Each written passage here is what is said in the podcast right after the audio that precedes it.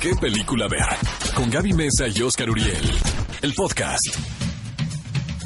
Cinefilos, bienvenidos a ¿Qué película ver? Un programa de Cinepolis aquí en XFM 104.9, por supuesto, el mejor programa de cine hecho a la medida para ustedes, para que se enteren de todos los estrenos que llegan este fin de semana, de algunas recomendaciones. Tenemos en la cabina el día de hoy a Chema Yaspic, quien nos va a platicar sobre su cinta Supra Prima de Polvo y por supuesto que está conmigo Oscar Uriel. ¿Cómo estás, Oscar? Gaby Mesa con Z y a ver, vamos a presumir. A ver.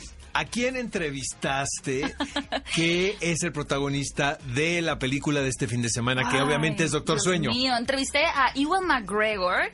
Eh, qué, qué gran Tipazo, persona, ¿eh? ¿verdad? Déjame contarles una anécdota súper rápida y es que tuve la oportunidad de hacer esta entrevista para el programa pero no había cámaras, una entrevista que solamente se graba en audio, por lo cual entré a la habitación de hotel y se estaba Ewan McGregor sirviendo como, como agua, un café, y me dijo, ¿te preparo un té? ¿Quieres un té? Y yo, o sea, Ewan McGregor me está ofreciendo prepararme Y le un dijiste té. que sí. Ay, no, le dijiste, mejor pena. prepáreme un vodka tonic, ¿verdad? vodka tonic. Con lo alcohólica que eres. Claro que no. A las 11 de la mañana dice, como son las 7 en Madrid, pues ya Ah, se pues- puede, ah, ¿no? Pues sí cuenta. Ajá. No, adorable y no van a despegar porque les vamos a compartir las entrevistas no solamente con él, el protagonista de Doctor Sueño, sino también con el director Mike Flanagan. Hoy Oscar y hoy es el Día Internacional de los Récord Guinness. ¿Sí? ¿Qué récord podemos romper? De la gente más yo insoportable en recuerdo radio. que, hijo, me da, me da pena, ya sabes, esos trabajos de conducción de oso. A ver, pero cobré bien, pero cobré bien. Era el sándwich más grande de la historia en el Zócalo. Y lo patrocinaba, no voy a decir la, la, marca. la marca, pero ustedes saben qué marca es, no Sí, se su- hagan. supuse. Y este y fue de oso, la verdad. Pero imagínate el sándwich más ¿Y grande. lo probaste? Por supuesto que no. Pero sí rompió el Guinness. el sándwich. Mira, así como cuando le dieron yogurte a mi sobrinita. ¿No? Cinefilos, también antes de arrancar con las noticias, queremos compartirles los resultados de la encuesta de la semana pasada. Era muy interesante y A ver. decía lo siguiente. ¿Cuál de estos íconos ya fallecidos del cine mexicano es tu favorito? Las opciones eran María Félix, Pedro Infante, Cantinflas o Dolores ¿Qué dije yo, eh? ¿Qué dijiste? Creo que dijiste Pedro Infante. Pedro Infante, sí, ¿verdad? Casi Dije Pedro ganas. Infante. Tuviste un 39% de los votos de los cinéfilos que nos escuchan y bueno, yo me llevé ahora sí la, la corona, el sombrero. ¿Tú ganaste? Sí, con Cantinflas, 44%. Ganó mi voto popular. No me veas así, Oscar. Si nos gusta Cantinflas, miles de votos eh, fueron aprobados por este nombre de Cantinflas. Más adelante también les vamos a compartir la nueva encuesta de la semana para que vayan a votar a las redes sociales. Y por supuesto, no se olviden de escribirnos a través de las mismas utilizando el hashtag qué película. ¿Qué película ver? Un programa de Cinépolis en XFM. ¿Qué semanita de noticias, Gaby Mesa con Z? Qué bueno. Obviamente, el nombre de Martin Scorsese se escuchó todos los días, en todos lugares, todo el tiempo. La verdad, para mí, qué bueno, porque es uno de mis directores consentidos. Me encanta todo. Obviamente, yo soy Team Scorsese. Ok. Disfruto mucho las películas de superhéroes, pero definitivamente estoy de acuerdo con el señor. Digo, qué bueno que cada quien pues, tenga una opinión al respecto, ¿no? Sí, esto en torno a la polémica de que él considera que las producciones de superhéroes pues no son realmente cine, ¿verdad? Y yo, mm, yo no estaría tan de ese lado porque creo que hay muy buenas películas de superhéroes con, con un trasfondo más, más complejo que simple entretenimiento. No las son todas, eso es verdad. Pero tampoco estoy en contra de su punto de vista. Él es un gran director y creo que se ha ganado el derecho de dar ese tipo de comentarios. Y también eh, les quiero contar que la verdad yo fui muy feliz y me siento como, como mamá orgullosa, no sé por qué, pero Keanu Reeves finalmente tiene novia y eso ha acaparado la atención de Pero ya va a perder lo cool, ¿no? Ya cuando tiene novia, ya como que lo misterioso. ¿Tú Ya crees? baja tantito. ¿Estás de acuerdo, señor productor? Es que la no. verdad que sea tan atormentado y que no tenga chico. que sufriera. Exacto, esta, ¿no? Esta actitud de, de no tengo a nadie, estoy solo en el mundo, Desamparado. desamparado, le va re bien, ¿estás de acuerdo?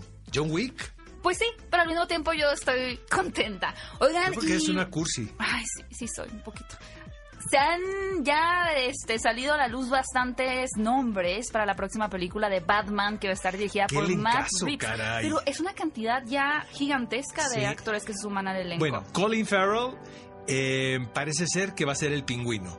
Eh, se escucha que Matthew McConaughey también es contendiente para un personaje. Eh, Zoe Kravitz ya lo habíamos anunciado, Paul Dano que va a interpretar al acertijo y Robert Pattinson. Obviamente. Y también Andy Serkis, que obviamente es muy conocido por dar vida a personajes como Gollum o Caesar, está sonando para interpretar al famoso mayordomo Alfred Pennyworth. Pero yo me pregunto, Oscar, entonces, esta película va a tener muchos villanos la intención de Matt Reeves ha de ser tener una franquicia grande e irse yendo como en diferentes caminos. Yo siento que va a ser una gran película, fíjate, lo veo venir. Me está dando miedo con tantos actores. ¿De verdad?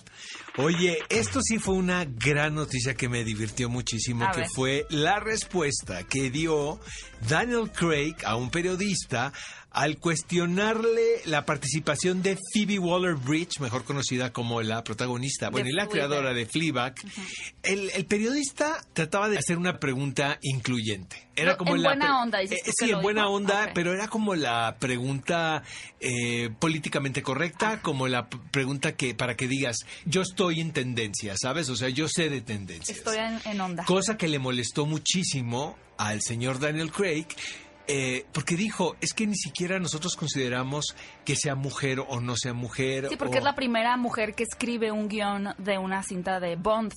Entonces el periodista como que intentó eh, dar esta respuesta por parte de Daniel Craig de que si se trataba de una inclusión tal cual, de querer empujar a que una mujer tuviera la oportunidad de escribir el, libreto de esta película de acción ya tan clásica en el cine y Daniel Craig pues bastante molesto le dijo que entendía hacia dónde quería el reportero llevar la conversación pero que eso estaba mal, que estaba muy mal porque ella es sin duda una extraordinaria escritora independientemente de su sexo. Y estoy totalmente de acuerdo con eso. Una noticia bien interesante es que la academia, al parecer, acaba de descalificar a la película de Nigeria, Lionheart. ¿Y eso? Porque la idea de esta categoría de mm, premio a la mejor película de no habla inglesa o película extranjera, pues tiene que predominar que justamente no se hable en inglés. Y lo que tiene esta película es que en tan solo 12 minutos no se habla en inglés por lo cual predomina este idioma y de tal forma la academia ya no la considera como una película extranjera. Qué raro, ¿no? Es como si Roma hubiera estado filmada en México por productores y directores mexicanos, elenco mexicano, pero hubiera sido hablada en inglés y tan solo en 12 minutos en español. Eh, si eso hubiera pasado, Roma tampoco hubiera estado considerada como mejor película extranjera. Pero pues bueno, ni hablar. Y finalmente hubo una evacuación en el set de Eternals. Imagínate la cara de Angelina Jolie y de Richard Madden cuando les avisaron que había una bomba en el set, ¿no? una bomba de la Segunda Guerra Mundial, una bomba nazi, se encontró el equipo de producción de esta próxima película de Marvel. fuera una historia de la película, ¿estás de acuerdo? sí, totalmente. como inverosímil, ¿no? Bueno, por lo menos no pasó nada porque luego siguen explotando por ahí eh, terrenos minados. Cinefilos, estas son algunas de las noticias que queríamos compartirles el día de hoy. Utilicen el hashtag qué película ver para comentarnos qué les parece la nueva relación de Keanu Reeves. Y ha llegado el momento de compartirles la nueva encuesta. A ver, ¿cuál es, cuál es, cuál es la nueva encuesta? Ahora voy a ganar. Oscar. Ajá. Ok, esta es la nueva encuesta. Cuéntanos cuál es tu actriz de chic flicks favorita de Hollywood. A ver. Anne Hathaway. Ajá. Lindsay Lohan. Ajá. Jennifer Aniston. Ajá. O Sandra Bullock. Eh, Lindsay Lohan por desmadrosa. es que a mí la verdad las malas me caen muy bien. Ajá, las malas y las borrachas me caen increíble. No, yo creo que me voy por... Eh, ah, ya cambiaste de no, no, no, ¿cómo, cómo, crees que voy a votar por Lindsay Lohan? Este, ¿Por qué yo voy a votar por Lindsay mm, Lohan? Vas a, pero vas a perder. ¿Cuánto que no? Terno. ¿Cuánto que pierdes más tú que yo? Terno. Tal vez no ¿Cuál es la última? Sandra Bullock. Jennifer Ay, caray. A ver, a ver, a ver, a ver, a ver. Me voy con Anne Hathaway. Anne Hathaway, siento que a sanar, ok. Yo voy a votar por Lindsay Lohan porque a mí sí me gustaban esas películas. Pero bueno, ustedes vayan a las redes de Exa, arroba ExaFM, para que voten por su actriz de chick flick favorita. Amigos, díganos quién es su protagonista de chick flicks. Consentida Anne Hathaway, Lindsay Lohan la borracha, Jennifer Aniston o Sandra Bullock. ¿Qué película ver? Un programa de Cinépolis en XFM. Amigos, vamos con los estrenos de esta semana. La verdad, la cartelera no puede ser más invitante que en esta ocasión. Doctor Sueño, me encantó. no es un peliculón, no es un peliculón loco, pero mira, ahí te va Gaby. Siento que la apuesta que hace el director Mike Flanagan es un gran realizador, la verdad.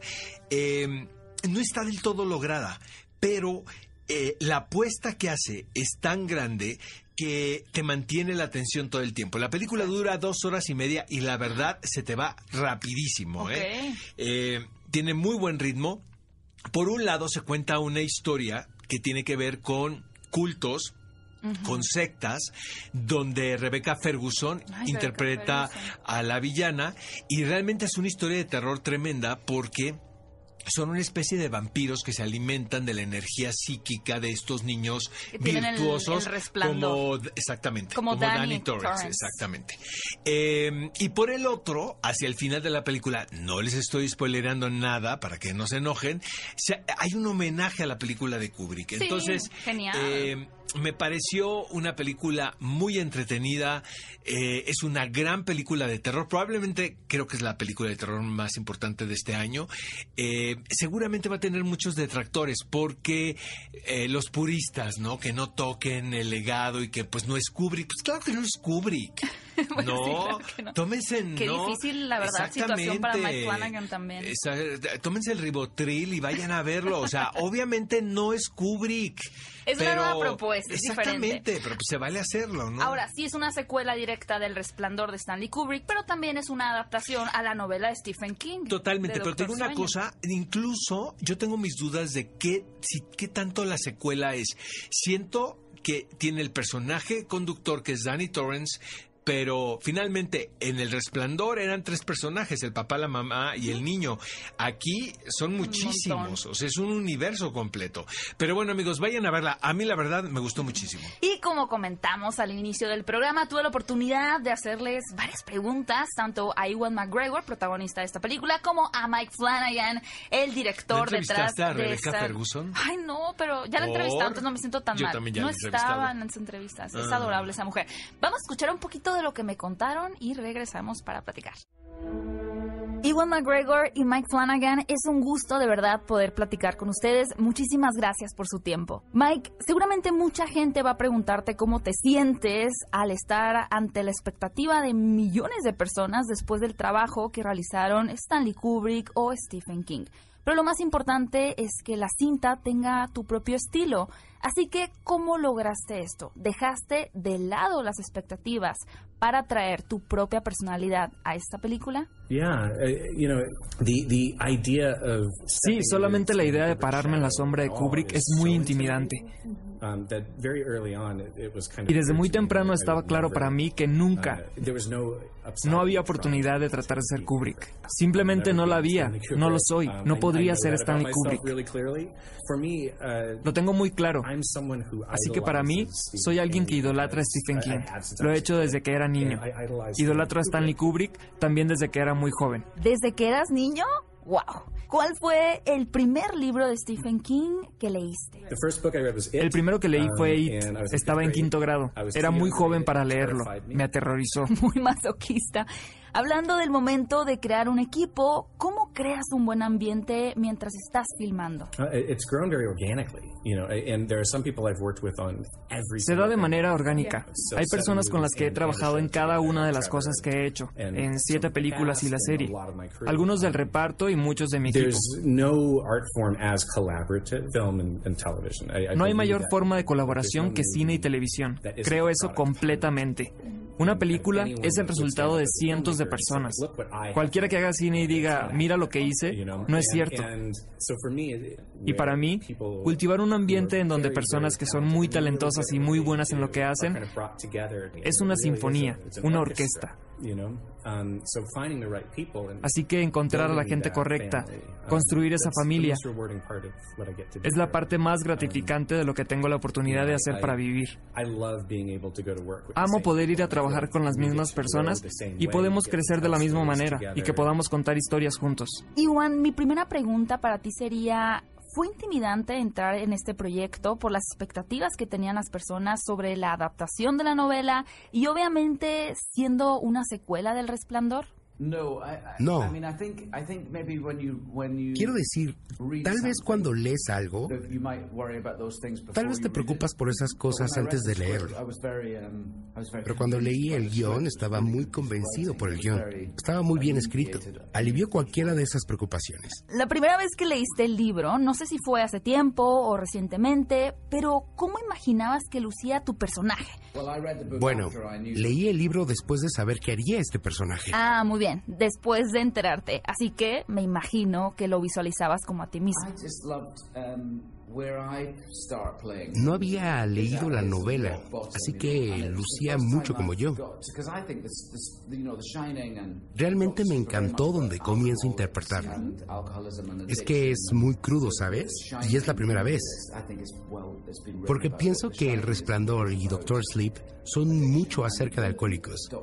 Alcoholismo y adicciones, y ya sabes, la película del Resplandor es acerca de una adicción y Doctor Sleep es acerca de la recuperación. Y mi personaje, Danny, cuando empecé a interpretarlo en la película, lo encontramos como adulto. Está tocando fondo con su alcoholismo, está usando el alcohol para tratar de suprimir sus poderes psíquicos y está tratando de ignorar el pasado y los horrores de lo que pasó en el hotel. Así que era un muy buen lugar para mí, para comenzar a interpretarlo. Y entonces encuentra su recuperación, encuentra la sobriedad. Eso fue muy interesante de actuar para mí. Me gustó explorar esa parte, ese lado de su personaje, ya sabes, un buen lugar para comenzar, cuando alguien lo describe ahí, en sus momentos más oscuros. Señor Mike Flanagan, Iwan McGregor, muchísimas gracias por su tiempo y muchas felicidades. La verdad a mí, Mike Flanagan me parece una de las grandes promesas dentro del cine de terror. En eh, la serie esta que hizo para la plataforma, exacto, me encanta, ¿no? Felicidades, Gaby. Otro estreno que llega este fin de semana con un tono muchísimo más familiar es la cinta Jugando con Fuego, donde el director Andy Fickman, digamos que sigue este estilo de películas protagonizadas por La Roca, en donde tenemos a un personaje muy imponente, muy fuerte, pero que se enfrenta a una situación totalmente infantil. De hecho, él dirigió, por ejemplo, con, con Dwayne Johnson la cinta de Entrenando a Papá o La Montaña Embrujada, y ahora aquí es el protagonista John Cena, este famoso luchador, quien ahora se va a ver totalmente enredado en una aventura infantil de bomberos en donde todo se sale de control. Amigos, Polvo es la ópera prima de José María Jaspic, Chema Jaspic, uno de los actores mexicanos más consentidos. Eh, la verdad le quedó muy bien. Es, siento que es una película muy afortunada. Eh, habla de él, de una, de, un territorio que él conoce. Es el pueblo donde nació su padre, San Ignacio, y la película va de la pérdida de la inocencia. Exactamente. Está aquí Chema Jaspic para platicar todo acerca de esta película. Otro estreno muy divertido que llega a la cartelera este fin de semana es El Rey de los Ladrones, que recuerda mucho a la película que recientemente también estuvo en los cines, que se llamaba eh, Golpe con Estilo, con Michael Caine, Morgan Freeman y demás, porque lo que tenemos aquí es una historia basada en hechos reales, donde un grupo, pues de señores, digamos, entre 60 y 70 años, se aventuran a, intentar robar un banco, robar muchísimo dinero por ahí. Pero ya, lo hemos visto varias veces, ¿no? Viejitos robando bancos, ¿no? Pero sí vestido de verdad de todas maneras. Es como bueno, mejor me callo, ¿no? de la tercera edad. me callo, bueno, gracias. Yo sé que hay gente que nos escucha que sí la quiere ver. Al ritmo del corazón, eh, o Julie, como se llama originalmente, dirigida por la española Isiair Boyaín. ¿De qué va esta película, amigos? Es el primer bailarín de color quien interpreta personajes eh, creados para blancos, mm. eh, pero eh, tanto en Estados Unidos como en Inglaterra. Pero lo que es fascinante de este personaje, Carlos Acosta, es que él no quería ser bailarín. O sea, era muy talentoso y, tenía el, todos los dotes artísticos para hacerlo y físicos. Y era más que evidente. Pero él realmente no quería ser bailarín. Lo que está contando Isair Boyaín de una manera, digamos, muy tradicional, pero muy efectiva, es el abrazar a tu don, a tu talento, ¿sabes? O sea, como llegar a un punto donde haces paz con lo que tienes, lo, con lo que la vida te dio, y ponerlo en práctica. Wow, muy interesante. Es un gran, gran estreno para este fin de semana. Y continuando con aquellas propuestas, pues no voy a decir infantiles porque la animación no solamente se limita a un público infantil, es Señor Link, escrita y dirigida por Chris Butler, quien lideró esta exitosa película de Paranorman en el 2012 y que pertenece al estudio de Laika, que realmente tiene producciones muy buenas.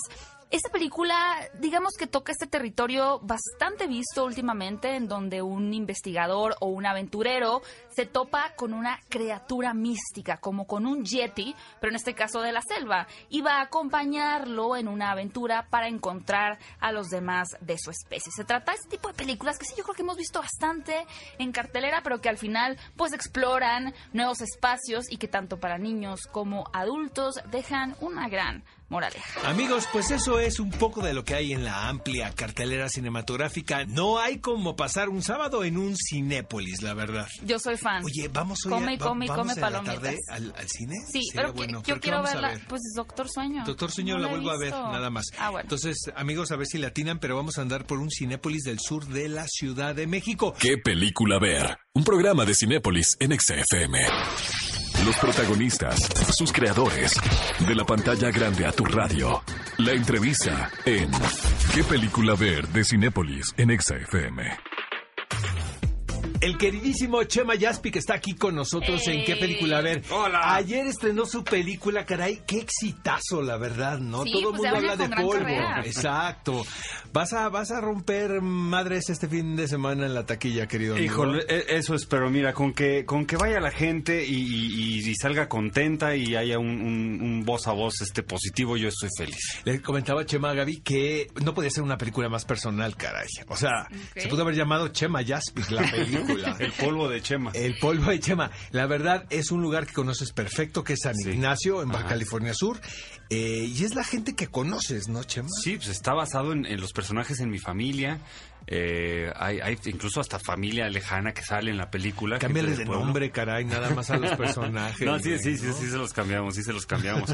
Pero este sí, en efecto, mi papá es de ahí. Yo pasé muchos años de mi infancia en ese pueblito, en ese oasis de 700 habitantes, que es una maravilla. Chema, perdón, eh, bueno, ya hemos hablado de la película y un poquito de la sinopsis, pero para viene ti... de tu vida personal. Ajá. Para ti realmente, ¿de qué va la película? ¿Cuál dirías que es el núcleo de la historia? El núcleo es es, el, es el regreso del chato a su pueblo natal y, se ve confrontado eh, con su pasado, ¿no? Con la familia, con la exnovia, con, con, los, con los amigos, con el pueblo mismo. Y entonces tiene que cuestionar las decisiones que ha tomado en su vida y, las consecuencias de esas decisiones, que era lo que me estaba pasando mientras trabajaba el guion. O sea, yo estaba viviendo mi crisis de los 50, muy rico ahí en mi estudio, escribiendo este guion. Eh, cuestionando las decisiones que he tomado yo en mi vida. Entonces, por eso es una, es, es, es, una película personal. Oye, Chema, eh, nosotros aquí en qué película a ver siempre hablamos de lo difícil que es la transición de un actor a director. Eh, ¿Cómo fue para ti dar ese paso hacia la dirección? La verdad es que fue, fue, sin querer. No, no, no tenía planeado yo dirigir esta película. Eh, pero conforme fui trabajando el guion, durante tres años y medio, cuatro años, se empezó a convertir en algo muy personal. Y a partir de eso, de repente un día mi hermano me dijo, oye, güey, pues es mejor dirígela mejor tú. dirígela tú porque ah, pues, a, quién le vas a hablar para que venga a hablar de ti? Ya. Lo tienes que hacer tú. Entonces, eh, lo pensé un rato y pues me aventé, me aventé el tiro, ¿no? Este, pues tenía razón porque iba a terminar yo dirigiendo al director o este o iba a ser otra película completamente distinta. Eh, eh, ojalá y el público nos entienda, es muy duro dirigir porque finalmente es una radiografía, man. O sea, independientemente si estás contando algo personal o estás contando cualquier cosa, se ve el director todo el tiempo en la película, ¿estás de acuerdo? Sí, absolutamente. O sea, sus virtudes y sus defectos. Sí, todo, es, es, una radiografía, como dices. Eh, eso me tenía un poco, el estar así de, expuesto me, me, tenía un poco nervioso. Ajá. Eh, y sobre y ahorita se está incrementando mucho más ese nervio porque ahorita ya suelto este pues este proyecto ya suelto la película y ahora ya son ustedes y el público los que van a los que los que van a hacer los este a mí me encantó tu película, Chama, y no es porque estés aquí, este, la vi en Morelia. Eh, la película, de hecho, bueno, le dieron un premio a, mi querida Mariana, que muy merecido, la Merecidísimo, sí. Qué simpática es, eh, es una, una, también, aparte que es un talento extraordinario, es, es muy buena imitadora. El personaje está basado en una, en una prima y, a los dos minutos de conocerla ya estaba hablando como y es impresionante lo que hace Mariana Treviño. Qué grueso. Oye, Chema, ¿y aprendiste algo de tus eh, colegas actores ahora viéndolos del lado de la dirección? Cosas que tal vez no habías notado en ellos o en su forma de interpretar que ahora dirigiendo saltaron un poquito más. Fíjate, mira, es que es chistoso. Cuando, cuando estoy de actor, me estoy fijando en lo que están haciendo mis compañeros. Y yo en mi cabeza estoy diciendo, no, eso no está bien hecho. Eso no está bien hecho. Y con que volteo a ver Eso está mal dicho, ¿no? ¿Cómo la voy a regresar si me la están mandando mal, no? Eh, sí, no. Este, o sea, está, parpadeando demasiado. No, porque no le dice nadie nada. Pues, no te puedes meter porque no es, no es tu rol. No es tu rol, claro. Este, en este caso, sí, afortunadamente pude pues pude sacarme esas espinitas que ya traía ahí de, esas de, muchos esas, neurosis. Ahora sí lo podías decir ¿no? de, muchos años de, de, voltear a ver al director este como, como echándole ojitos te voy a decir una cosa Chama es de verdad es muy raro los actores que hacen la transición a la dirección con éxito. Creo que es muy afortunada tu ópera prima. Gracias. Este ojalá que vengan muchísimas más y que construyas una carrera como director. Este por lo general no salen no no, no vamos a decir nombres aquí, ¿verdad? Pero sí sabemos de cuáles, ¿no? sabemos de algunos. O sea, están bien intencionadas, mano, pero, pero pues no. Creo que algo clave es hacer algo personal cuando te vas a aventar tu ópera prima y no tratar y no tratar de, de, hacer algo realmente ni, ni pretencioso ni grandilocuente ni ni ni no ni, de hablar como de temas muy complejos porque estás aprendiendo a, a, lo dirigir. particular pues si te vas a lo personal, es mucho más fácil que te salga, ¿no? ¿Qué, qué, sería lo más complicado de, este proceso, de hacer esta película para ti? ¿Qué, cuál fue el reto más grande? Es que, es que todos, Oscar. Eh, tampoco la quería escribir y... Eh, sí, no, pero Ricaño... de nada todo. Era Ricaño, ¿no? Estaba... Eh, ajá, a mi hermano y a mí se nos ocurrió la anécdota y sabíamos, teníamos ya los personajes y, el, y la locación. Entonces le dijimos a Ricaño, oye, estructura esto.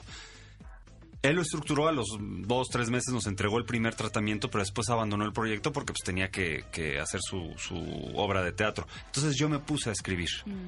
Eh, entonces como que fui haciendo todas estas cosas sin, sin tenerlo planeado, sin querer hacerlo. Entonces todo fue un reto. Y al principio pues, veía polvo como algo gigantesco y estaba aterrado. Pero pues nada más me dediqué, ahora sí que a, resolver problemita tras problemita tras problemita. Y cuando me di cuenta, pues ya había hecho la tarea y ya estaba listo para el rodaje y ya tenía el storyboard y ya me sabía perfecto qué era lo que quería que los actores hicieran y dónde poner la cámara. Y de repente se dio todo como de una manera muy fácil y muy orgánica. O sea, a la hora de hacerlo fue muy fácil. Se sintió más natural. Sí, y aparte también me rodeé de un equipo extraordinario, tanto de actores y actrices como, como de crew, ¿no? Este, que todos me apoyaron y estaban ahí nada más esperando a ver en qué momento me tropezaba para, para ayudarme. Eh, eh, ¿Fue fácil tener un corte de edición? ¿Batallaste mucho en el proceso de nada, edición? Nada, nada, nada, Y algo, un medio te preguntó, recuerdo haber leído una nota en donde te preguntaron sobre el tema como de las películas de drogas, ¿no? Y me gustó mucho tu respuesta. Eh, bueno, decías un poco que no se puede dejar de hacer este tipo de producciones mientras la problemática continúa o algo así. Claro, pues es, nuestro... A ver, vivimos en este contexto. Eh, yo, como le dije a los a los a, la gente que me dijo que no, no, no debíamos estar contando estas historias, que bueno, pues en cuanto a las autoridades arreglen este problema, entonces pasaremos al próximo problema. Pero la película no es una película de narcos, ¿no? No, es una película. Están los elementos del narcotráfico, pero ayudan para detonar el regreso del chato al pueblo y para que haya esta reflexión sobre la, pérdida de la inocencia y la corrupción. es un retrato de la realidad al final del país. Exactamente. Todo sucede en 1982. Eh, ¿Por qué ese año, Echema? Por dos razones. Eh, porque era otro país. Porque sí estaba, aunque ya había problemas de, drogas, está, todavía había cierta inocencia. Eh, y, en, y, en, y, en, polvo el, el, pueblo se corrompe y va perdiendo esa inocencia. Y eh, porque tenía que aislar todavía más al pueblo. Yo cuando, cuando iba ahí en, el 82... Sí, sin teléfonos, no internet había tele, no había internet, no había tele, no había radio, no había nada. Entonces también para ser creíble el que de repente cuando le caen estos paquetes de cocaína al pueblo no sepan lo que es, ¿no? Entonces también ese es otro que reto. Lo busquen en Twitter. Eh, sí, ¿Qué cayó, no? y que ese es otro reto, ¿no? De repente sacar el contexto eh, colectivo de nuestra realidad de hoy y trasladarla a un pueblo donde realmente sea creíble que no sabían lo que era ese polvo, ¿no? Con excepción de dos o tres personas. Y que viva en los 80, ¿no, Chema? Y que viva en los... Amigos, Polvo ya está en cines, no hay pretexto, es la mejor opción para ir al cine hoy en la tarde. ¿Qué te parece, Gaby? Me parece excelente, Chema, a ver Polvo. Este es tu programa, querido amigo, ya sabes lo que se te quiere desde hace mucho tiempo. Igualmente. este, enhorabuena por la película. Eh, muchas gracias, gracias por el espacio, por el apoyo y este, ojalá sí, este, sí, la, sí puedan ir a ver esta película. Excelente. ¿Qué película ver? Un programa de Cinépolis en XFM. Toma 5. Top 5 de películas que no te puedes perder. ¿Qué película ver de Cinépolis en XFM? Cinefilos, estamos de regreso. En qué película ver, un programa de Cinépolis. Y ha llegado el momento de compartirles el toma 5, 5 películas que ustedes pueden disfrutar en la plataforma de Cinépolis Click. Y en este eh, este sábado nuestro tema es cinco películas con motivo de Doctor Sueño, que son adaptaciones del libro a película que han triunfado en la audiencia. Entre paréntesis puedo decir que qué buena adaptación de Doctor Sueños eh, hicieron cinematográficamente hablando. La primera recomendación es una aventura extraordinaria o La vida de Pi, dirigida por Ang Lee y basada en el libro de Jean Martel. Creo que este director Ang Lee se ha movido en diferentes géneros, desde películas superhéroes como Hulk hasta cintas más clásicas de época, que más adelante hablaremos de una de ellas. Pero sin duda lo más destacable de su filmografía continúa siendo, o por lo menos en esta película, los avances técnicos en cuanto a lo visual y lo inmersivo que puede ser la experiencia de un chico que tiene que naufragar, por así decirlo, con un león y la amistad, enemistad que surge entre ellos. Es una película medio New Wave, ¿no? Como muy vegana. Y muy espiritual. Eh, ¿No? Como Ibiza 2000 vegano, ¿no? Más o menos, como café del mar, ¿no?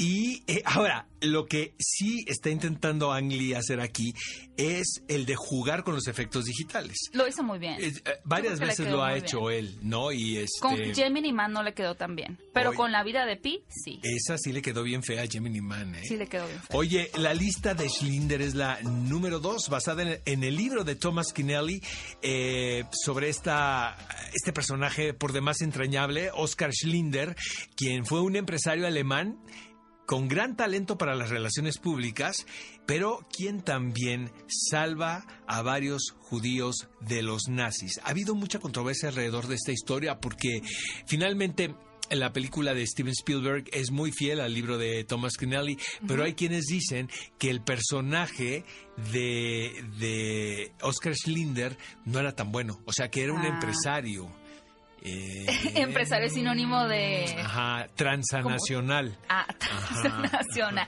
Bueno, pero es una muy, muy, muy buena cinta de... La que sigue es un ¡Peliculón loco! El club de la pelea Qué de bruto, hasta ganas me dieron de verlo otra vez, ¿eh? Solo no sé cómo se pronuncia el nombre del autor de la novela. Shock Palaniuk. Exacto. Tú muy bien, Oscar. Creo que muchas personas de pronto se sumaron a esta crítica, no, no de aceptación, sino esta crítica de que la película tenía una violencia innecesaria, pero por el contrario. No que violencia ni que nada, es un peliculón, caray. Sí, yo creo que esta violencia o el uso de la violencia nos habla más como de este enfrentamiento que tenemos como seres humanos, de, de todo lo transgresor, de todo lo que queremos destruir en nuestra vida, a pesar de y, de estos personajes tan ociosos que se la pasan buscando grupos de autoayuda, como el que interpreta Elena Bonham Carter. Fíjate que este personaje lo iba a hacer, por cierto, Winona Ryder. Ah, no, sí le hubiera quedado también a eh, ella. Bueno, pero mandado, le hubieran dado un Oscar. ¿no? ¿Tú crees? Sí, seguro. No, la película realmente nos ofrece un relato muy bueno eh, sobre la autodestrucción personal. No pueden dejar de verla.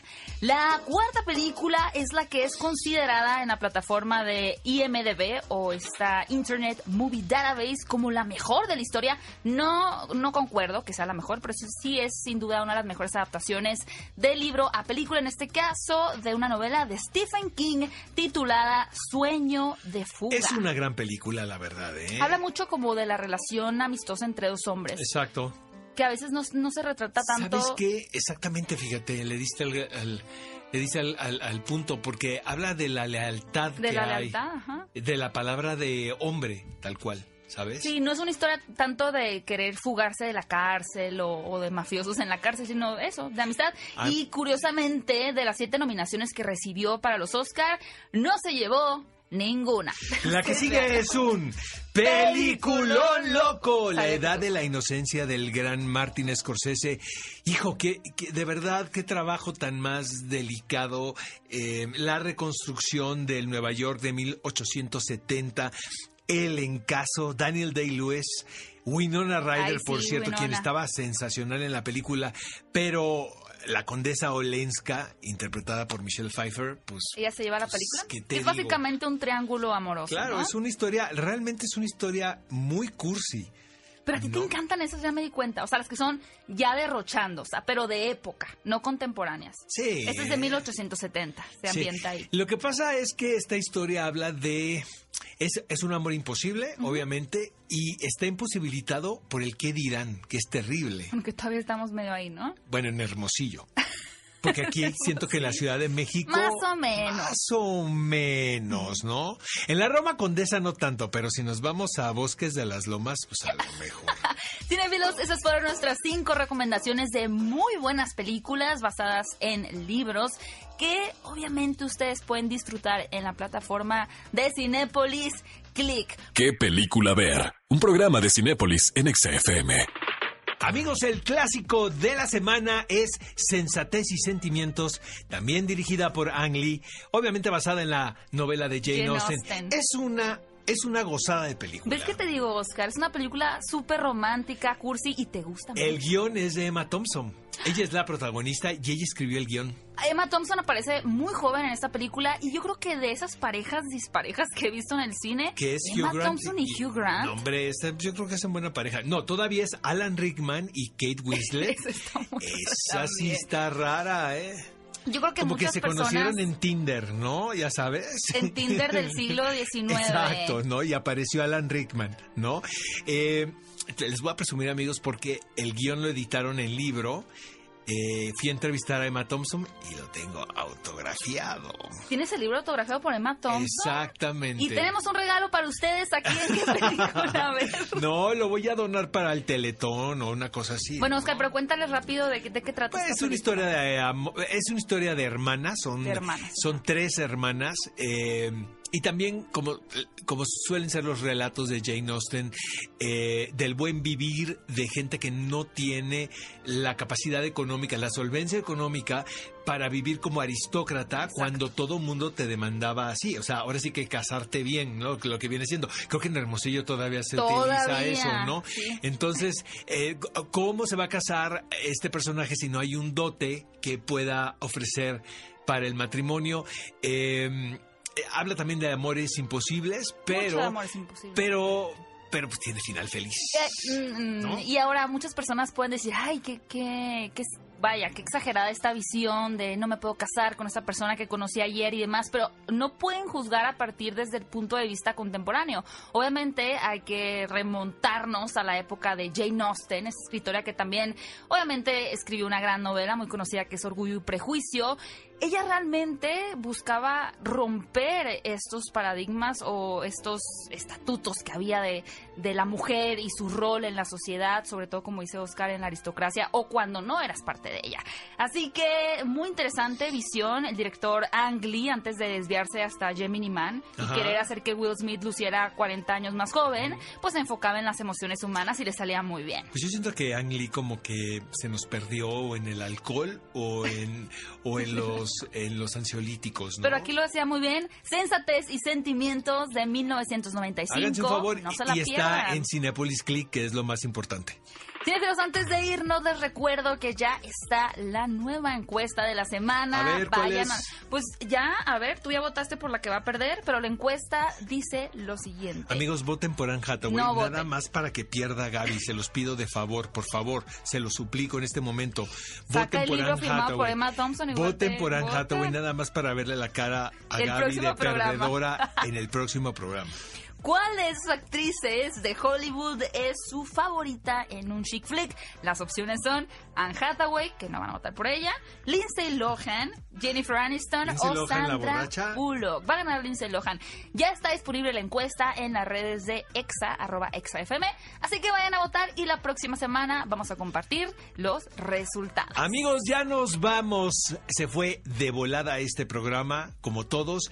Gracias por acompañarnos este sábado por la mañana. Nos escuchamos en ¿Qué película ver? Un programa de Cinépolis la próxima semana, obviamente por ExaFM 104.9.